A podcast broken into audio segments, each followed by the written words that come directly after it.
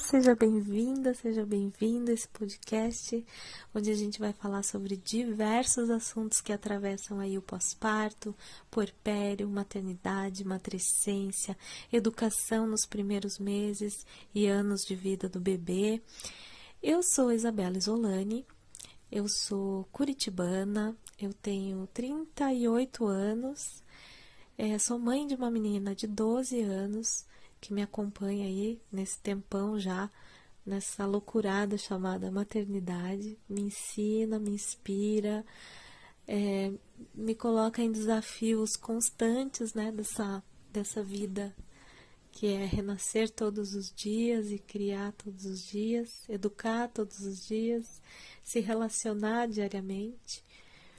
É, com muita alegria, ela me traz muitos aprendizados, mesmo aqueles mais desafiadores. É, eu sou educadora, a minha formação é educação musical, e depois que ela nasceu, eu comecei a me especializar na educação e na musicalização dos bebês de 0 a 3 anos. Eu já dou aula de musicalização infantil já há muitos anos, bem antes dela nascer, inclusive.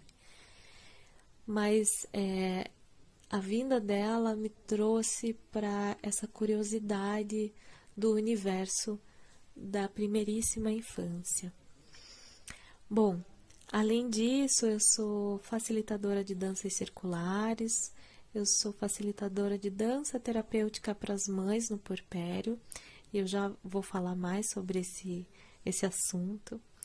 Eu também sou assessora em carregadores ergonômicos é, conhecidos também como os slings, é essa prática do baby wearing, que é essa arte de carregar os bebês no pano, foi algo também que atravessou a nossa relação assim que ela nasceu. Já na gestação eu conheci os carregadores de pano, já comprei, já saí da maternidade com ela enroladinha no pano comigo, e foi algo muito poderoso também na nossa vida.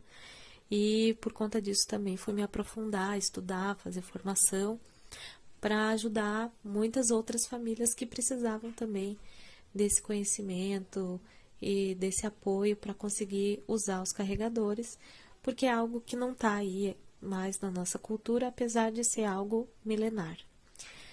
Eu também sou facilitadora de comunicação não violenta essa, essa abordagem sistematizada pelo Marshall Rosenberg, que foi um psicólogo estadunidense, trouxe um jeito, né? Sistematizou aí um, um jeito da gente conseguir se comunicar, exercitar a nossa compaixão, a nossa musculatura da, da empatia e transformar as nossas relações para para lugares mais harmoniosos, mais possíveis, de relações mais profundas e mais conectadas. É, e eu também mergulhei de cabeça nos estudos da abordagem Pickler, que eu conheci quando eu estava gestando, mas realmente fui me aprofundar mais um, algum tempo depois, assim que ela nasceu. A abordagem Pickler é uma abordagem voltada à educação de 0 a 3 anos. É, a M. Pickler, que, é, que dá o nome a essa abordagem, M. Pickler foi uma pediatra húngara, né, fez todo o trabalho dela lá em Budapeste, especialmente, e, e é uma abordagem pouco conhecida aqui no Brasil ainda, é, muito menos quando eu conheci essa abordagem há 12 anos atrás. É, mas ela é realmente muito transformadora, fez muito sentido para mim. Hoje ela tem mais espaço aí dentro da educação, tem mais pessoas falando sobre essa abordagem, estudando e vendo, realmente sentindo a potência que é, é esses estudos e essas experiências que a, a Pickler deixou e contribui com a gente até hoje também é um tema que a gente vai atravessar aqui nesses podcasts. Bom, eu queria contar um pouquinho também da minha história. Por que, que eu faço o que eu faço? Como que eu cheguei onde eu cheguei hoje?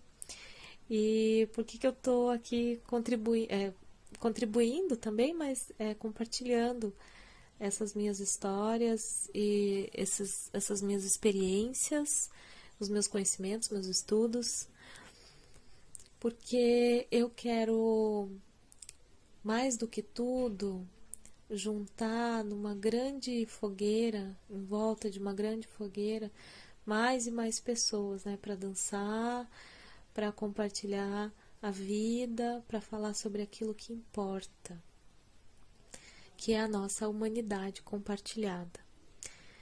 Enfim, tudo começou. eu, eu escolho começar essa história no nascimento da minha filha.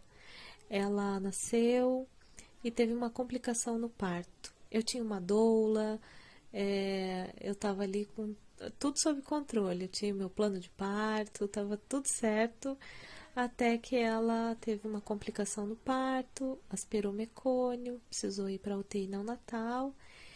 E a partir dali eu comecei a entender um pouquinho mais sobre esse não controle, né? A gente não tem controle sobre a vida, sobre muitas coisas que a gente acha que tem, mas não tem. Ali, uma dor muito grande. É, comecei a precisar olhar para ela, elaborar, entender o que, que era aquilo. E fui para casa, inclusive antes, né? Recebi alta antes dela. E depois que ela foi para casa junto com a gente, eu fiquei num silêncio ali durante um tempo, tentando me entender. Não só pela questão dela ter ficado na UTI, mas simplesmente porque a vinda de um bebê, ela bagunça mesmo a nossa vida, nos faz olhar para lugares difíceis muitas vezes. Ajustar a vida é, na logística da casa, ajustar os espaços, tudo isso estava tava, tava ok, né? Até o bebê chegar, tá tudo ok. A gente arruma o berço, arruma a cama, arruma espaço, prepara o ninho. Mas aí quando chega, às vezes o bebê inclusive nem vai pro berço. Por exemplo, né? No meu caso foi assim. Tava muito frio, era um frio é, intenso de 2009 e ela e ela não tinha nenhum bebê, na verdade, né, tem a capacidade de manter a própria temperatura do corpo ali aquecida. Ela precisa de um outro corpo para se manter aquecida. Não adianta colocar 500 cobertas de lã em cima, o bebê vai ficar gelado. E eu não tinha entendido aquilo, fui precisei, precisei estudar, precisou o pediatra falar sobre isso. E ali foram alguns primeiros aprendizados que eu precisei entender e reformular toda aquela minha ideia de que eu tinha tudo sob controle. É, e o uso dos carregadores, né? Então eu conheci os carregadores já na minha gestação, o sling, os carregadores ergonômicos, eu tinha, já usava ali com ela desde que ela saiu da maternidade, e esse foi um grande recurso para a gente conseguir atravessar, inclusive, o inverno, porque era muito frio e ela precisava ficar no colo muito tempo para se manter quentinha, aquecida então a gente intercalava os colos, né? Ela ficava comigo, com o marido e tal. E foi muito maravilhoso, assim. Eu acho que eu não teria conseguido dormir muitas vezes se não fosse isso. É, além disso, tinha uma tinha uma solidão ainda, né, de tentar entender quem era aquela nova mulher que estava ali renascendo todos os dias com aquele chorinho daquele bebê é, com os desafios da amamentação, com tantas dúvidas, porque ter um bebê ali na sua responsabilidade, né? Ele depende de você para viver é muito, para mim foi muito assustador em vários momentos. E eu acho que por isso também eu me sentia muito sozinha, apesar de ter a minha mãe, de ter o, meu companheiro, né, ali pertinho, ter alguém que fazia comida pra gente em casa e tudo mais eu ainda sentia muita solidão. E, e aí eu ia buscar nas redes sociais, naquela época a gente não tinha nem Instagram, é, ainda estava numa transição, acho que de Orkut para Facebook. E, e eu fiquei procurando ali achar algo que preenchesse aquela solidão, precisava conversar. Então eu fui buscar nos estudos mas em um determinado momento eu entendi que não era bem aquilo. Eu precisava chamar outras mulheres para sentar nessa roda, né, que eu falei, nessa em volta dessa fogueira, é, para a gente conversar, para a gente dançar, para a gente estar tá junto, para a gente ter uma tribo, um lugar onde eu me sentisse pertencente, que eu pudesse ser inteira, com as minhas dúvidas, com as minhas alegrias e com toda a ambivalência que é o porpério. É, é uma tristeza e uma alegria ao mesmo tempo, é uma raiva e uma saudade, tudo junto misturado, que é difícil mesmo de elaborar. É um processo. Eu demorei tempo para entender que era um processo. E justamente por isso que eu estou aqui hoje, né, para dar amparo a esses processos. Então eu resolvi juntar tudo isso que eu sabia já, o uso dos carregadores, a própria educação musical, a música por si só já tinha, já tem essa qualidade terapêutica, as danças circulares, que eu já também trabalhava com a facilitação da dança circular, e as práticas de pedagogia do círculo, a comunicação não violenta, todas elas entraram nesse grande balaio, nesse grande círculo, e eu fui convidando as mulheres para participar dessas vivências que, que estavam assim recheadas desse colo, porque eu mesma precisava desse amparo, desse colo para mim mesma, e eu queria ali oferecer para essas mulheres também esse espaço que elas pudessem se expressar e que eu também pudesse expressar todas as minhas ambivalências e dúvidas que a maternidade traz, é, especialmente nesses primeiros meses de vida do bebê, que é um grande ajuste da vida, né? Com os ajustes da vida logística, do tempo da criança, que é o outro, que nos convida a ir, ir para um, um slow, para uma coisa mais lenta. E, enfim, tudo nesse contexto, nessas vivências, tudo cabia. Tudo cabia a gente conversar, a gente se expressar. É, e eu fui percebendo que, que aquilo era muito maior do que eu imaginava ser. A potência desses encontros gerava tanta transformação nas mulheres que cada vez mais eu fui me nutrindo, inclusive, dessas transformações e vendo o quanto tinha de, de potência nos encontros. Eu gosto muito da, da frase do Rolando Toro, que ele fala assim: é no, no encontro com o outro eu começo a ter notícias de mim. O Rolando Toro é da biodança também, que é outra prática maravilhosa de movimento do corpo, que é muito gostoso. Ainda hei de trazer essas práticas também para as vivências do eslingar e dançar.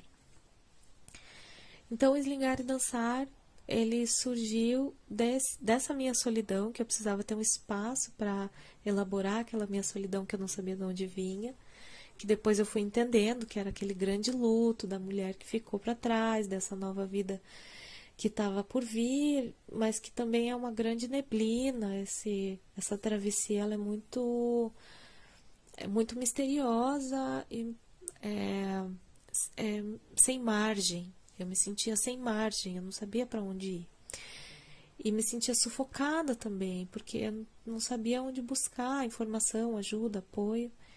E foi justamente ali, quando eu criei esses espaços, essas vivências, é que eu fui vendo que era desse jeito que eu queria fazer.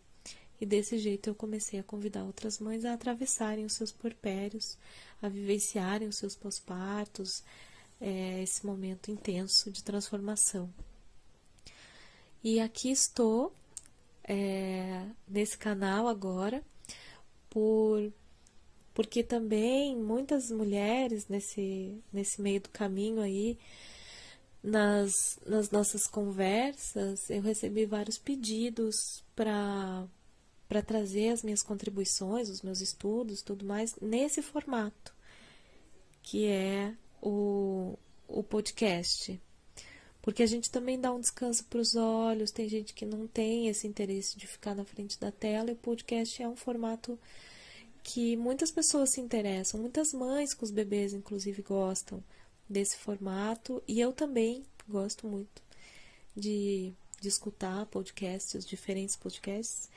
E eu tô aqui para para trazer também nesse formato que eu acho que pode atender muitas pessoas.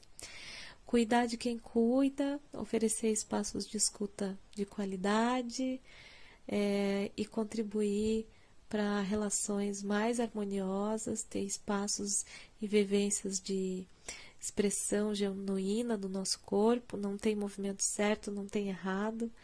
Né? Eu não estou interessada em como as pessoas se movem, mas o que move as pessoas, né? Como já diz Pina Bausch, que também é uma grande coreógrafa bailarina, já dizia isso. E, e, essa, e essa é a minha curiosidade, né? É, eu me interesso muito pela vida, é, pelas travessias, pelas transformações, especialmente nesse contexto da maternidade, do porpério.